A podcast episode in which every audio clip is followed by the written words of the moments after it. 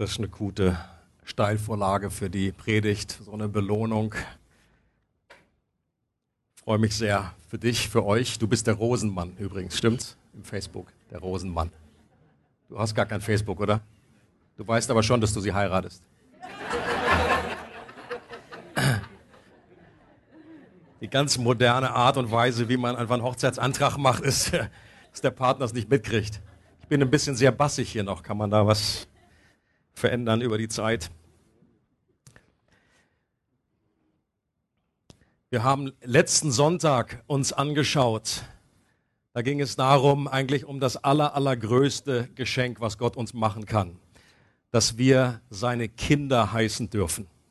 Leute, wie schnell sagen wir das? Vielleicht kommt uns das über die Lippen. Und auch in diesem Bibelvers heißt es, seht, welch eine Liebe uns der Vater erwiesen hat, dass wir Gottes Kinder heißen dürfen. Und dann doppelt er gleich nach und sagt, und das sind wir tatsächlich. Also auch damals gab es offenbar schon so diese, diese Vorstellung, Mensch, ja, hey, wir sagen Bruder, Schwester zueinander, Kind Gottes, aber wir sind Gott, wir sind Kinder von Gott. Im Epheser 1 heißt es, wir sind vorherbestimmt zur Sohnschaft, dass wir Söhne und Töchter Gottes heißen dürfen. Und die Bibel sagt, mit, mit dieser Position, dass wir Kind von Gott sind, sind wir gleichzeitig auch Erben von Gott. Das kommt noch nicht. Kannst du aber äh, stehen lassen oder auch wegmachen, ist egal. Das, äh, wir sind Erben, wir haben ein unglaubliches Erbe bekommen. Und heute geht es sogar noch einen Schritt weiter. Zu, zusätzlich, die Bibel sagt, das ist der größte Schatz, den wir bekommen, dass wir durch das, was Jesus am Kreuz getan hat, dass diese Verbindung, diese Beziehung zu Gott wieder stimmt. Als Jesus ausgerufen hat, mein Gott, warum hast du mich verlassen? Da war Jesus stellvertretend ein Vollweise geworden und war getrennt von dieser Beziehung zum Vater, damit wir wieder diese Beziehung zu ihm haben können. Und deswegen bist du, wenn du Jesus kennst, wenn du an, wenn du an ihn glaubst, bist du reich beschenkt und du bist ein Kind Gottes. Und lass das immer wieder äh, dich daran erinnern. Und aber die Bibel geht sogar noch einen Schritt weiter. Nicht nur sind wir Söhne und Töchter, nicht nur sind wir Erben dadurch, sondern wir werden, sind auch in einer Lage, dass wir Belohnung erwarten dürfen. Und deswegen ist das äh, Thema von dieser Predigt heute, ich bin belohnt. Und der Text, in dem dieses Prinzip verborgen steckt, ist eigentlich ein sehr ungewöhnlicher. Ähm, aber den wollen wir uns gemeinsam anschauen. Epheser 6, Kapitel 1, äh, Verse 1 bis 9. Und da heißt es, ihr Kinder, gehorcht euren Eltern. Und hier sind tatsächlich die, also richtige Kinder angesprochen und nicht nur Gottes Kinder, sondern Kinder. Gut, grundsätzlich sind wir ja alle irgendwie Kids. Also ich habe auch noch einen Vater und bin also von daher fühlt euch alle mit eingesprochen. Ihr Kinder gehorcht euren Eltern so möchte es der Herr, dem ihr gehört. So ist es gut und richtig. Ehre deinen Vater und deine Mutter. Das ist das erste Gebot, das mit einer Verheißung verbunden ist. Mit der Zusage, dann wird es dir gut gehen und du wirst lange auf dieser Erde leben. Und ihr Väter verhaltet euch euren Kindern gegenüber so, dass sie keinen Grund haben, sich gegen euch aufzulehnen. Erzieht sie mit der nötigen Zurechtweisung und Ermahnung, wie der Herr es tut. Und Paulus richtet sich hier zuerst an Kinder und er ruft sie auf, ihren Eltern zu gehorchen, Vater und Mutter zu ehren, sie mit Respekt zu behandeln.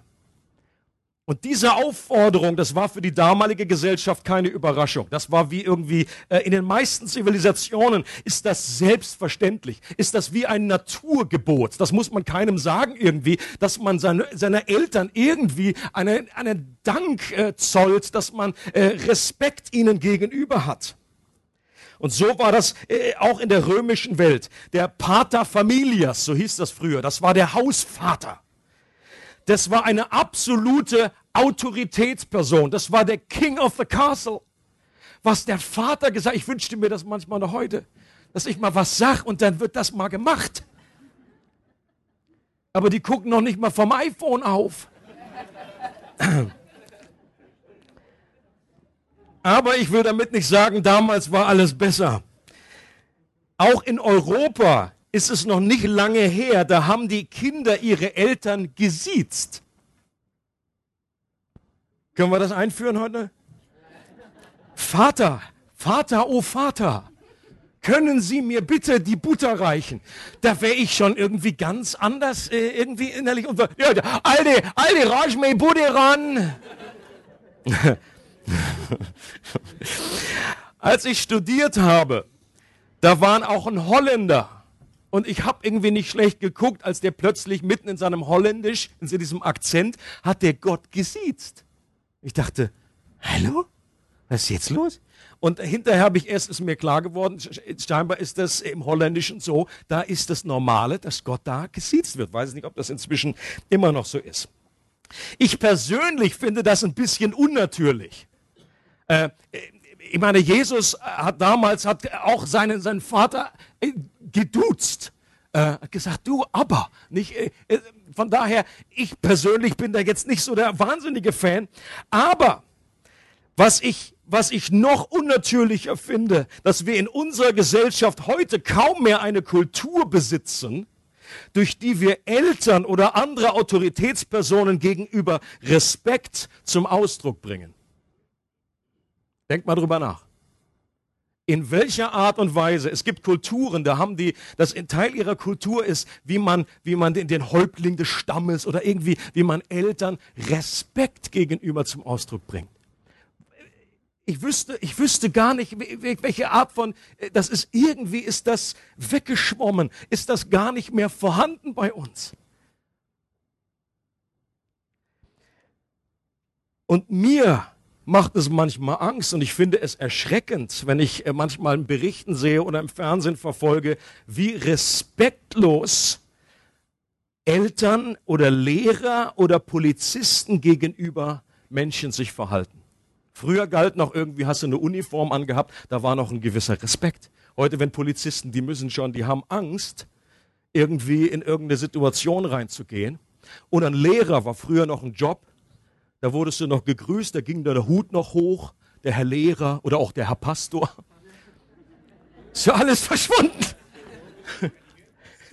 Keine Hüte mehr, eben. Keine Hüte mehr. Das war eine Form des Respekts, dass man so noch seinen Hut gezogen hat dass man sich noch in einer Art und Weise grüßt. Auch im jüdischen Gesetz war ein Gehorsam der Kinder den Eltern gegenüber verankert. Und im extremsten Fall der Rebellion konnte das sogar zu einem Todesurteil führen. Aber die erste Überraschung ist in diesem Text, dass Paulus hier nicht mit dem Negativen warnt, sondern sagt, das sagt schon das Gesetz, jetzt haltet euch mal dran, nein, sondern er ermutigt positiv. Er sagt, Ehre Vater und Mutter, das ist das erste Gebot mit einer Verheißung, dann wird es dir gut gehen und du wirst lange auf dieser Erde leben. Und Paulus ist es eben wichtig, keine kleinen Pharisäer heranzuziehen, auch wenn er zu den Kindern spricht. Er sagt ja nicht einfach, jetzt macht das einfach, gehorcht euren Eltern, das gehört sich so und das sagt doch das Gesetz. Nein, er gesagt, er möchte ihr Herz gewinnen. Wie schlimm ist das, dass man nur äußerlich irgendwie dann den Eltern, ja Papa, ja Papa, ja geht, ja geht, ja geht. Und innerlich, die werden einfach zu Pharisäern im besten Fall, aber es ist keine Herzensmotivation. Das Evangelium verwandelt immer von innen heraus und motiviert unter anderem mit Belohnung. Und ich glaube, dass diese Verheißung hier, die hier aufgeführt wird, mit Sicherheit nicht als eine Garantie für jeden einzelnen Menschen zu verstehen ist. So nach dem Motto, also wenn du nur deinen Papa und deine Mama richtig ehrst, dann wirst du lange leben und dann wird es dir gut gehen. Das ist so ein bisschen das sagt Paulus ihr, das steht auch so im Alten Testament. Aber wir müssen sehr genau hinschauen. Es, solche Verheißungen, die dürfen wir nicht nur auf eine Einzelperson herunterbrechen und als eine Art Segensgarantie, sondern das ist ganz im Stil von den Sprüchen, dem Buch der Sprüchen. Du hast doch auch immer wieder, das sind allgemeine äh, Verheißungen. Wenn das eine Gesellschaft umsetzt, dann geht es der Gesellschaft grundsätzlich besser. Und das bedeutet nicht, dass äh, Kinder nicht mehr äh, krank werden oder nicht mehr frühzeitig sterben oder keine Problems bekommen. Und es ist eine grundsätzliche Spur, eine Segensstrom, die die Bibel hier aufzeigt. Ich glaube, in dieser Art und Weise müssen wir das verstehen. Eine weitere Überraschung ist, dass sich Paulus auch an die Eltern wendet und sie auffordert, dass sie eben nicht mehr den Pater Families oder die Mata oder wie so immer heißt da, die Mutter raushängen lassen sollen mit einer unnötigen Härte und übertriebenen Autorität, sondern dass auch sie erinnert werden an das Evangelium, dass Kinder durch das Evangelium aufgewertet werden. Und damals war die Situation noch, äh, äh, die Jünger sind da um Jesus, der Meister lehrt, der Meister redet und die kleinen Kinder so, und, äh, pff, und die Jünger, mach die Kinder weg, mach die Kinder weg. Die wollten schon wie so eine Fliegenklatsche holen, irgendwie so Mücken weg, die Kinder, pff, mach die Kinder weg. Und Jesus sagt, stopp, stopp, stopp, lass die Kinder zu mir kommen. Denn ihnen gehört das Himmelreich. Und die alle so eine großen Augen.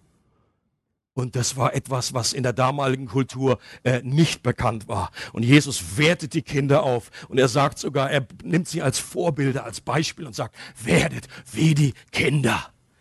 Sonst kommt ihr nicht in das Reich Gottes. Und genauso erinnert Paulus auch Familienverhältnisse an diese neuen Werte des Evangeliums. Und dann richtet sich Paulus an die Sklaven. Auch noch eine interessante, gut, das ist etwas, was wir heute nicht mehr äh, in dieser Art kennen. Und wie sie sich in dem Wissen ihrer neuen Identität in Christus ihren irdischen Herren gegenüber verhalten sollten. Und der Bibeltext geht so weiter. Ihr Sklaven, gehorcht euren irdischen Herren. Dient ihnen mit ehrerbietigem Respekt und aufrichtigem Herzen, als wäre es Christus selbst, dem ihr gehorcht. Arbeitet nicht nur, wenn man euch dabei beobachtet, als ginge es darum, Menschen zu gefallen. Macht euch vielmehr bewusst, dass ihr Sklaven von Christus seid und tut mit ganzer Hingabe das, was Gott von euch möchte. Erfüllt eure Aufgaben bereitwillig und mit Freude, denn letztendlich dient ihr nicht Menschen, sondern dem Herrn. Ihr könnt sicher sein, dass jeder, der Gutes tut, vom Herrn dafür belohnt wird, ob es sich nun um einen Sklaven handelt oder, oder um einen freien Menschen. Und ihr Herren behandelt eure Sklaven nach denselben Grundsätzen. Versucht nicht, sie mit Drohungen einzuschüchtern. Denkt daran, dass es einen gibt, der sowohl ihr Herr ist als auch euer Herr.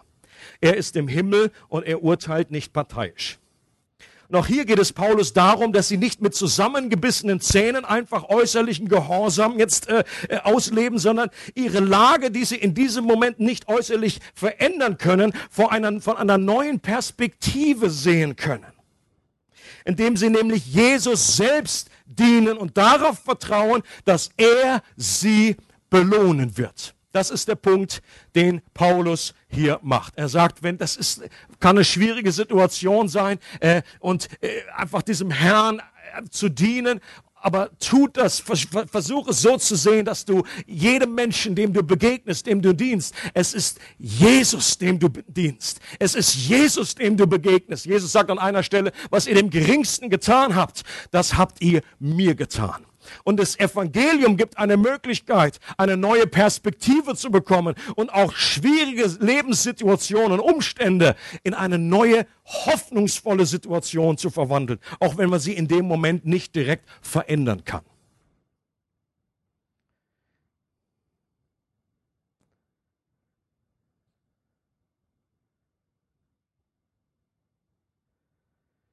Ihr könnt sicher sein, erinnert sie Paulus, dass jeder, der Gutes tut, vom Herrn dafür belohnt wird. Ob es sich nun um einen Sklaven handelt oder um einen freien Menschen. Gleichzeitig erinnert Paulus auch die Herren daran, ihre Machtposition nicht auszunutzen und durch das Evangelium zu erkennen, dass sie in erster Linie spricht er einfach zu einem Herrn, der gläubig war und auch zu einem Diener, zu einem Sklaven, der gläubig war, dass sie letztendlich im Evangelium zu einer geistlichen Familie gehören. Im Epheserbrief heißt es auch, da ist weder Sklave noch Freier. Ihr seid alle eins in Christus. Und das war auch eine Revolution damals, dass in einer normalen Gesellschaftsstruktur, wo vielleicht ein Herr war und ein Sklave, dann in der Gemeinde der Sklave dann vielleicht der Lehrer war von dem Herrn. Dass es da eine Umkehrung gab, dass es da nicht mehr diese, diese Gesellschaftshierarchie gab. Und wenn man so, so einen Abschnitt liest heute, dann fragen sich viele Christen zu Recht, warum Paulus hier nicht deutlicher gegen die Sklaverei Stellung bezogen hat. Das klingt ja fast so, als wenn er das noch irgendwie bestätigt oder zumindest duldet. Aber Paulus bewertet hier nicht die sozialen Strukturen, das ist wichtig zu verstehen, sondern er gibt wichtige Instruktionen, wie Christen in den gesellschaftlichen Strukturen leben können, die sie selbst nicht verändern können. Das ist wichtig. Das war damals nicht einfach nur so, Paulus konnte nicht einfach sagen, hey, jetzt einfach alles freilassen, jetzt ist keine Sklaverei, ist einfach abgeschafft. Äh, das war damals nicht einfach so möglich.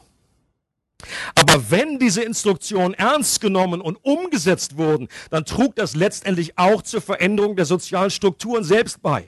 Die verändernde Kraft des Evangeliums verändert von innen heraus, wie der Sauerteig das Mehl durchsäuert. Sklaverei war damals so mit der Gesellschaft verwurzelt, dass man diese abscheuliche Pflanze gar nicht in einer Aktion ausreißen konnte, ohne die Gesellschaft zu zerstören. Man geht davon aus, dass in der römischen, im römischen Reich damals ungefähr 60 Millionen Sklaven waren. So, da konntest du nicht einfach, und das, in manchen Städten, da waren das 50 Prozent, äh, waren Sklaven, waren Diener. Da konntest du nicht einfach über Nacht jetzt mal die ganze Sache irgendwie abschaffen. Das war so verwurzelt, wenn du das ganze, die ganze Wurzel rausziehst, da hättest du die ganze Gesellschaft mit rausgezogen. Aber gleichzeitig wird doch die Haltung, die Paulus hier hat, wird ja auch nicht nur an dieser Stelle, sondern gerade in dem Philemonbrief, wo es um Onesimus geht, auch ein entlaufener Sklave. Und dann in der Art und Weise, wie Paulus dann praktisch den Philemonbrief eben an Philemon schreibt und sagt, du pass mal auf, wenn der Sklave zurückkommt, dann nimm den bitte auf, so wie du mich aufgenommen, wie du mich aufnehmen würdest. Behandle den nicht mehr als Knecht, sondern als einen Bruder. Also es geht darum, von innen heraus. Er hat, Paulus hat die Grundlagen gelegt, dass so ein Übel wie die Sklaverei verändert wird von innen heraus. Nur manchmal dauert das länger, als es uns lieb ist. Wir hätten dann lieber eine gesellschaftliche Revolution. Das wäre denn damals auch lieber gewesen, dass Jesus mal auf den Putz haut, dass er den Römern hintertritt und dass mal irgendwie äh, irgendwelche Dinge wie Sklaverei zum Beispiel verändert. Aus, außerdem müssen wir auch verstehen, dass die Sklaverei im ersten Jahrhundert damals in dieser Gesellschaft nicht identisch ist mit dem, was wir meistens im Kopf haben, die rassistisch motivierte Versklavung der Afrikaner. Das ist nicht eins zu eins Entdeckung. Ähm, das war damals nicht unbedingt rassistisch äh, motiviert. Damals konnte man konnte jeder im Grunde äh, versklavt werden, wenn er wenn er irgendwie äh, äh, was weiß ich sein sein irgendwas verzockt hat oder ist in Schulden gekommen. Dann war das einfach ein Weg, äh, dass man äh, nicht Konkurs angemeldet hat, sondern dass man seine Schulden abbezahlt. Und es war damals auch möglich, dass man dann einfach wieder freikommt. Also das liegt schon eben auf dem anderen Blatt. Bedeutet nicht, dass es damals kein Unrecht war. Aber doch, dass wir verstehen, es sind, äh, ist nicht unbedingt Entdeckung. Wichtig ist auch festzuhalten, dass das Verbot des Sklavenhandels und die gesellschaftliche Ächtung der Sklaverei durch das Evangelium dann letztendlich geschah. Äh, John Newton, der, der geschrieben hat Amazing Grace, war ein früherer Sklavenhändler, der zum Glauben gekommen ist äh, und an, und an Jesus gläubig jetzt dafür sich einsetzte, dass dieses Übel ausgerottet wird. Äh, William Wilberforce, auch er war ein überzeugter Christ, der im englischen Parlament dafür gesorgt hat, dass erstmal der Sklavenhandel abgeschafft wird und dann einige Jahre später wurde dann auch die Sklaverei äh, geächtet und gesetzlich verboten. Und das war dann der Nährboden, um das es auch in Amerika umgesetzt wurde. Das bedeutet nicht, dass es heute keine Sklaven mehr gibt. Wir wissen in anderer Art und Weise, gerade in der Sexversklavung, äh, gibt es äh, diese 20, 27 Millionen oder was man sagt, irgendeinen Wert, äh, eine Horrorzahl von Menschen, die äh, in einem System gefangen sind, was letztendlich genau dasselbe wie eine Versklavung ist in einem anderen Bereich. Aber was sich verändert hat durch Wilberforce oder Männer äh, wie John Newton ist, dass es nicht mehr gesellschaftlich normal gilt. Es ist eine, eine Ächtung hat stattgefunden. Etwas ist verändert in der Ansicht. Und der zentrale Punkt, um den es mir eigentlich geht, ist, dass Paulus in beiden Situationen mit einer Belohnung motiviert. Er sagt, es ist das erste Gebot, was eine Verheißung hat, oder er sagt, wenn ihr dem Herrn dient, dann werdet ihr Lohn dafür bekommen. Und ein, ein Zitat oder ein Aus, eine Aussage, theologische Aussage, die hilft mir immer wieder. Das haben die Reformatoren so ausgedrückt und gesagt, wir werden errettet durch Glauben allein, doch der rettende Glaube bleibt nicht allein. Das kannst du nachlesen, Epheser 2,8, wo es heißt, so sind wir aus Gnade errettet durch den Glauben, ohne Hinzutun von Werken. Erstmal, du bist Kind Gottes, du wirst äh, zu Gott kommen, ohne dass du irgendetwas dazu leisten musst. Aber dann, wenn du Kind Gottes bist, gibt es Werke, die vorbereitet sind für dich und in denen du wandeln sollst. Da sind die Werke auf einmal wieder da. Das heißt, wir werden errettet durch Glauben allein, aber der rettende Glaube bleibt nicht allein. In Jakobus heißt es, der Glaube ohne Werk ist tot. Das heißt, der echte Glaube hat Werke, die ihm nachfolgen. Und Glaube legt unsere ewige Bestimmung fest, wo wir sein werden. Unser Verhalten legt unsere Belohnung fest, was wir haben werden. Werke haben keinerlei Einfluss auf unsere Rettung. Werke haben aber Einfluss auf unseren Lohn. Und diesen Unterschied zu verstehen, ist, glaube ich, entscheidend. Zu viele Christen haben dieses, äh, die, diese zweite Säule im Neuen Testament nicht richtig auf dem Zettel. Wir haben so lange einfach auf dem Nagel rumgehauen, dass wir errettet sind durch Glauben allein, dass man praktisch nichts mehr sagen darf irgendwie äh, über unsere Werke oder das, was wir tun, ohne dann zu denken, hu, hu, hu, hu, da kommt der Luther aus dem Grab. Das darf ich gar nicht sagen. Ja, es, wir dürfen beides sagen. Deswegen hat Luther auch so ein Problem gehabt mit Jakobus und er wollte diesen Brief eigentlich raus. Sagt, da steht, der Glaube ohne Werk ist tot. Aus der, aus der Brille von Luther war das irgendwie, das ist Irrlehre. Jakobus, was hast du da nur gesagt? Lass uns das richtig lieber rausschnitzen. Sag weg. Das ist eine strohene Epistel, hat er gesagt. Das gehört verbrannt. Nein, nein, überhaupt nicht. Es sind einfach nur zwei Sichtweisen von ein und derselben Medaille. Wir werden errettet durch Glauben allein, aber dieser rettende Glaube bleibt nicht allein, er hat Werke. Ganz easy, Luther. What's the problem?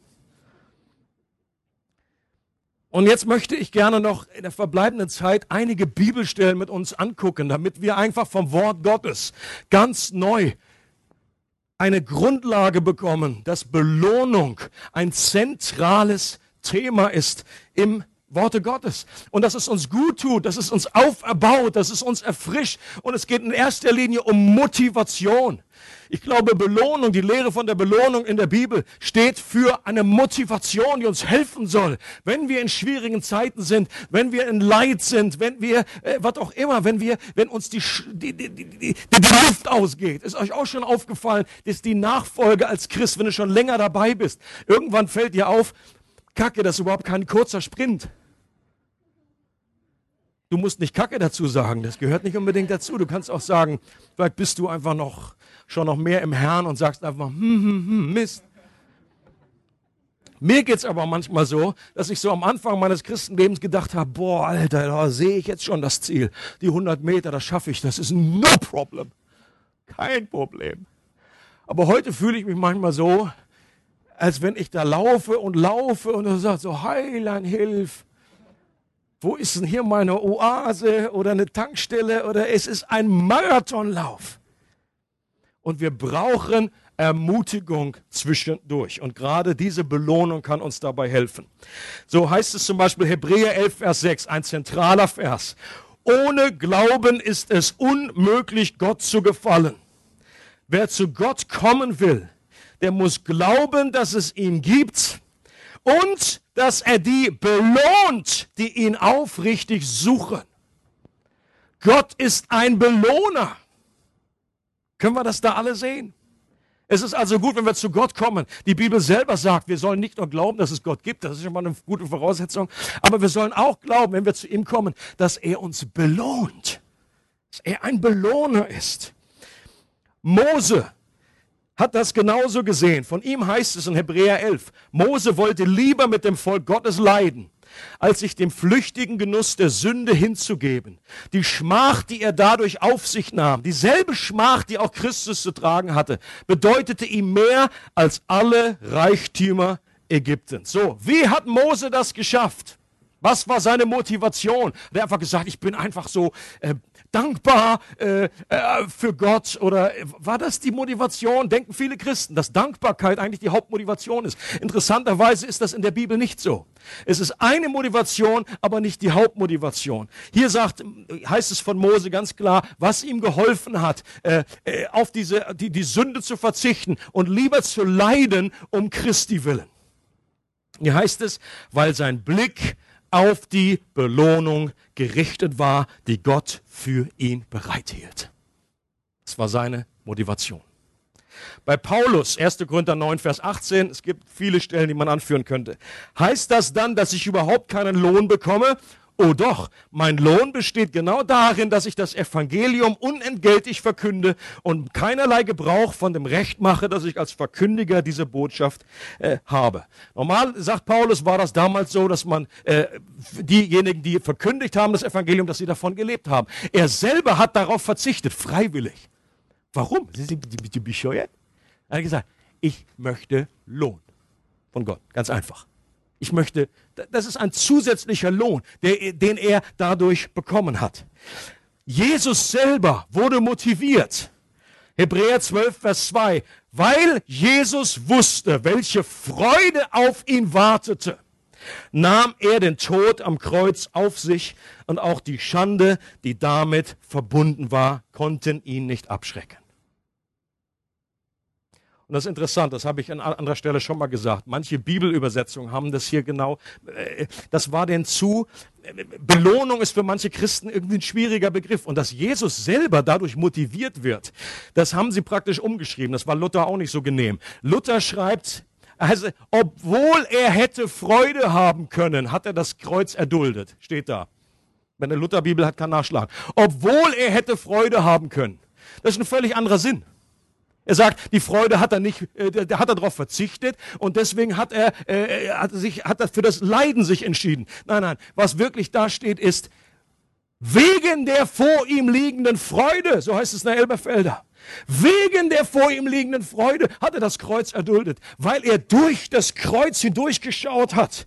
Zur Krone, zu dem, was er dadurch die Freude, die das bedeuten würde, dass du und ich mit an Bord sind, dass wir dabei sind, das hat ihn am Kreuz gehalten, das war seine Motivation. Und es gibt mindestens drei Missverständnisse, wenn es um Belohnung gibt, die, immer, die ich immer wieder höre, wenn ich darüber rede. Das eine ist, äh, ist das nicht ungeistlich, sich durch, sich durch Belohnung motivieren zu lassen?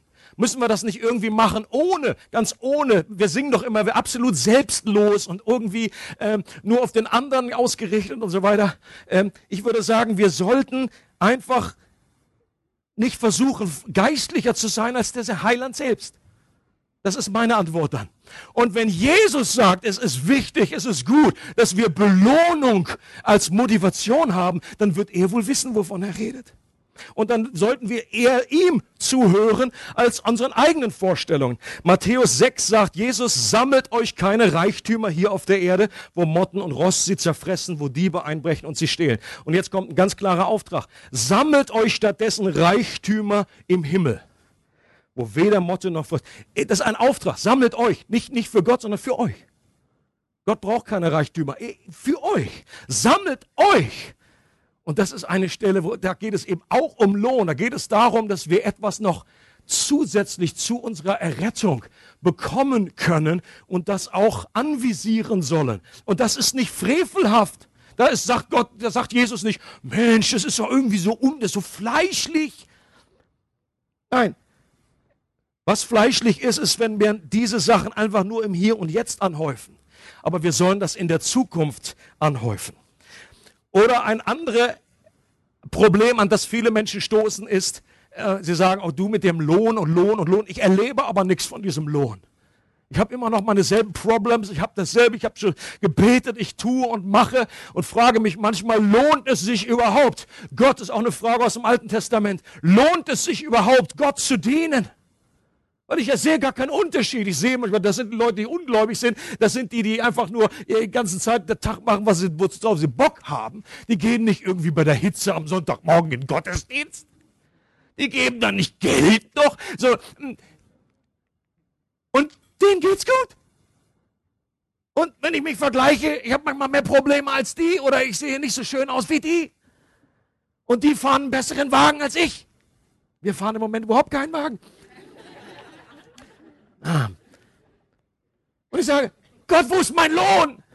Wo ist mein Lohn? Schick mich. Ich versuche jeden Morgen, komme ich in die Tiefgarage und hoffe, dass auf übernatürliche Art und Weise durch ein Wunder, ein wunderschöner SUV in meinem Parkplatz steht. Aber im Moment steht nur der alte Turan von Stuart. Das ist kein Lohn. Wir fahren das Ding nur auf, damit es nicht total einrostet.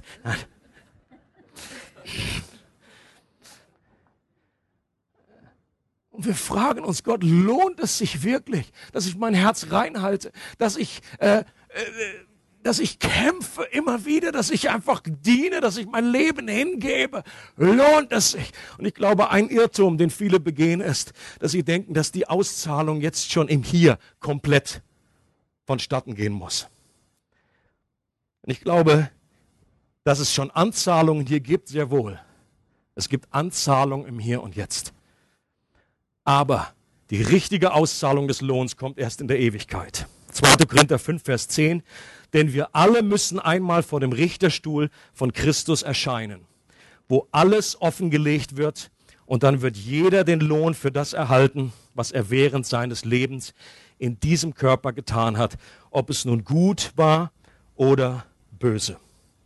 Hier steht ganz klar, dass es der Richterstuhl Christi ist, der in der Zukunft kommt. Dann wird es Lohn geben. Und gerade diese Stelle, die führt uns zu dem, zu, dem, zu dem dritten falschen Vorstellung. Viele Christen, wenn sie das lesen, haben immer noch so eine, oder Richterstuhl und so, aller, äh, oh Mann, Mist. Äh, jetzt, jetzt, ich weiß mal meine Identität, ich bin gerecht gesprochen in Christus, ich bin, ich bin sicher, ich verliere meine Rettung nicht, aber das ist etwas wie eher Bedrohliches.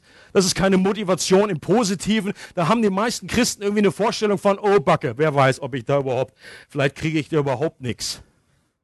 Dann stehe ich dann da und der neben mir kriegt was, hier ist dein Lohn.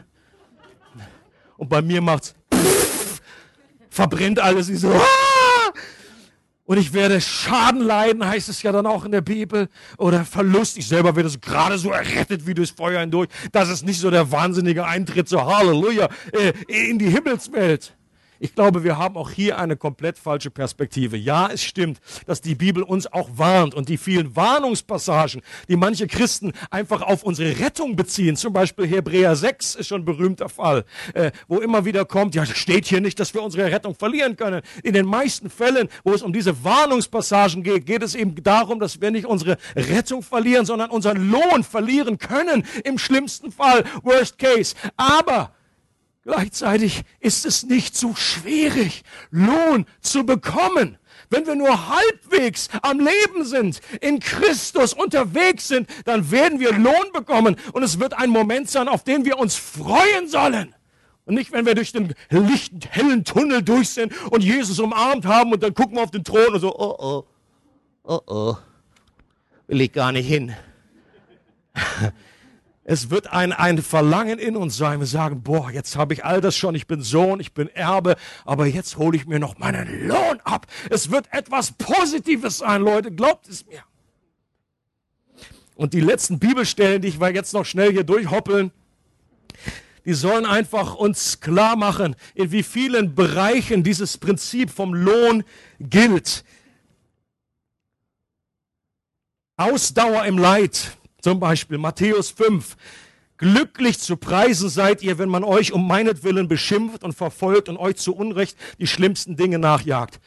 Freut euch und jubelt in solchen Situationen. Denn im Himmel wartet was? Eine große Belohnung auf euch. Genauso hat man ja auch vor euch schon die Propheten verfolgt. Und gerade dieses Ausdauer im Leid, das bezieht sich nicht nur auf äußere Verfolgung, das bezieht sich auf durch das ganze Spektrum Schwierigkeiten, Anfechtungen, Trübsal, in der wir stecken, dass wir Gott treu bleiben in allen Dingen. Und dann, und wir werden da motiviert durch Belohnung. Nächster Punkt ist Nächstenliebe. Ich aber sage euch, liebt eure Feinde und betet für die, die euch verfolgen. Damit erweist ihr euch als Söhne eures Vaters im Himmel. Denn er lässt seine Sonne über Bösen und Guten aufgehen und lässt es regnen für Gerechte und Ungerechte. Wenn ihr nur die liebt, die auch euch Liebe erweisen, was für einen Lohn habt ihr dafür zu erwarten? Tun das nicht sogar die Leute wie die Zollein Zolleinnehmer? Und der Punkt ist hier, das, das bringt keinen Lohn, aber der Punkt ist, das bringt, wenn wir es anders machen, bringt es Lohn. Macht Sinn? Großzügigkeit. Wenn du den Armen etwas gibst, soll deine linke Hand nicht wissen, was die rechte tut. Was du gibst, soll verborgen bleiben. Dann wird dein Vater, der ins Verborgene sieht, dich belohnen. Gebet. Wenn du beten willst, wer hat Probleme mit Motivation im Gebet? Irgendjemand? Okay, die anderen haben alle Probleme mit Wahrhaftigkeit.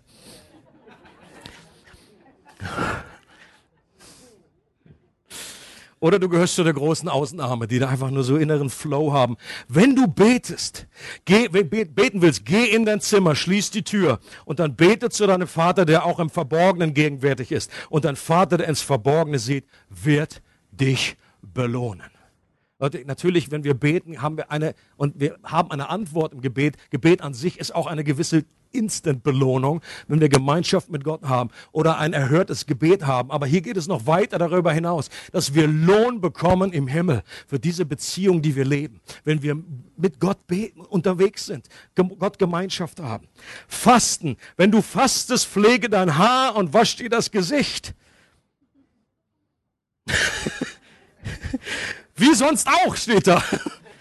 Also wenn du das sonst nie machst, dann solltest du es auch dann lassen, weil der Punkt ist ja, dass es nicht auffällt. Also wenn du vorher stinkst, dann stink weiter. Das wäre jetzt meine Version. Damit die Leute dir nicht ansehen, dass du fastest. Nur dein Vater, der auch im Verborgenen gegenwärtig ist, soll es wissen. Dann wird dein Vater, der ins Verborgene sieht, dich und jetzt alle Halleluja. Und wer einem von diesem Dienst, wer einem von diesen gering geachteten auch nur einen Becher altes Wasser zu trinken gibt, einfach weil er mein Jünger ist, der wird das, versichere ich euch, nicht ohne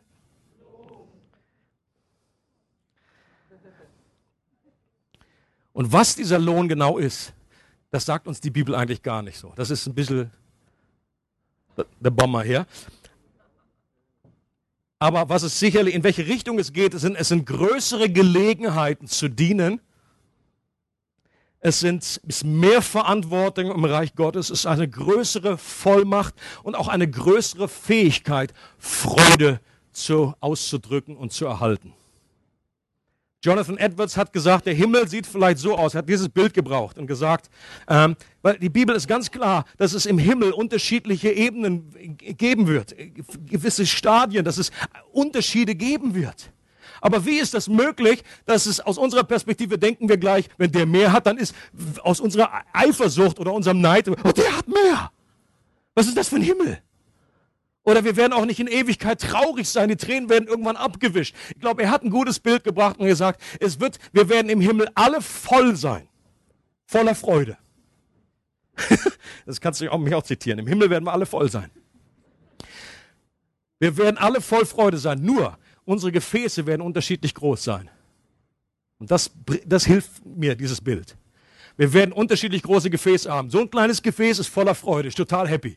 Ein anderes Gefäß ist so groß, voller Freude, aber hat mehr Kapazität zur Freude. Anderes Gefäß ist so groß, hat mehr Kapazität für Freude. Das können unterschiedlicher Lohn sein. Und weil Eifersucht und Neid nicht mehr da sein wird, wird der kleine Topf sich auch über den großen Topf freuen, dass er so groß und voll ist. Und das wird der Himmel sein, diese Art von Paradies, von der auch Doris gesprochen hat. Zum Schluss dieses Zitat und dann möchten wir noch uns fünf Minuten Zeit nehmen, füreinander zu beten. Folgendes Zitat hat mich angesprochen. Betrachte die Gegenwart im Licht der Zukunft. Betrachte die Zeit im Licht der Ewigkeit und blicke über das Opfer hinaus zur Belohnung. Trage das Kreuz in Erwartung der Krone. Und ich möchte, dass wir jetzt einfach uns Zeit nehmen. Ich glaube, es geht irgendwie um diese, in der Vorbereitung hatte ich diesen Impuls, diese Motivation brauchen hier einige, die hier heute sitzen. Gut, dazu muss man kein großer Prophet sein. Das ist wie grundsätzlich so, aber ich glaube, dass, dass wir hier füreinander beten können, einstehen können, denn ein, einer, nur die Information, dass es Lohn gibt, das wird uns nicht nur begrenzt helfen. Aber wenn Gott uns selber zuspricht und wenn der Geist Gottes uns die Augen öffnet, im Epheserbrief heißt es mal, gib uns geöffnete Augen des Herzens, damit wir erkennen, zu welchem großen Erbe wir eingeladen sind. Und dass wir eine Sicht brauchen, eine Ermutigung von Jesus, der an der, am, am Streckenrand, wo wir unseren Marathon laufen, der uns neu zeigt, das ist der Siegespreis. Wie Paulus wusste, ich ver vergesse, was da hinten ist, ich strecke mich aus nach dem, was vorne ist, nach diesem Preis, nach diesem Siegeskranz, dass als sich das lohnt, all das Schwere, der Schmerz, als ich, dass ich treu bleibe, dass ich dranbleibe mit Gott unterwegs, es wird mir Lohn bringen. und dass dieser Lohn etwas wird, was ich anstrebe, was ich begehre. Natürlich ist Jesus Gott selbst unser größter Lohn. Aber ich denke, wir sind zu vergeistlicht, wenn wir sagen, neben Jesus brauchen wir alles andere gar nicht mehr. Jesus selber sagt, doch, du brauchst das. Und ich möchte, dass du das hast. Das ist seine Art von Großzügigkeit.